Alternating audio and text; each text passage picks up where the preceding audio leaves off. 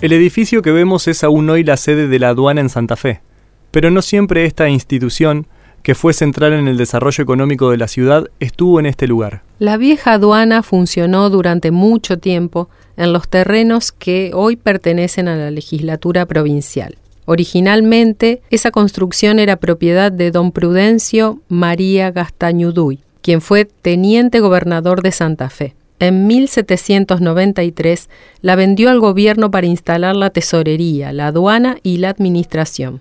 En el siglo XIX se decidió demoler el edificio debido al deterioro que presentaban las instalaciones y el predio se transformó en la Plaza Pringles. Y el 20 de octubre de 1911 el Consejo Municipal dicta la ordenanza número 1184, por la cual destinó ese predio a la construcción del actual Palacio Legislativo. Casi 30 años antes de eso, la aduana se relocalizó en las inmediaciones del área más activa del puerto.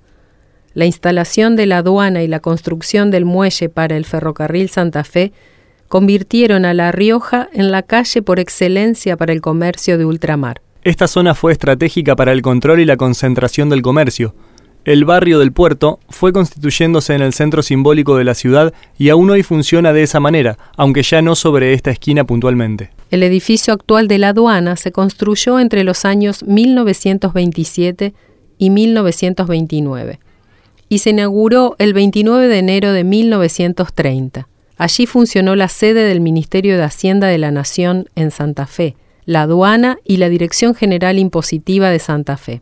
El día de su inauguración vino el inspector de rentas de la Nación, señor José Luis Silva Lezama, y dijo, El adelanto experimentado por esta aduana y el aumento progresivo alcanzado en todas sus actividades que se viene produciendo desde hace varios años en esta rica y fecunda provincia ha hecho necesario dotarla de un edificio que es el que hoy inauguramos, adecuado no solo a sus necesidades, sino también al ambiente moral y material de la sociedad santafesina.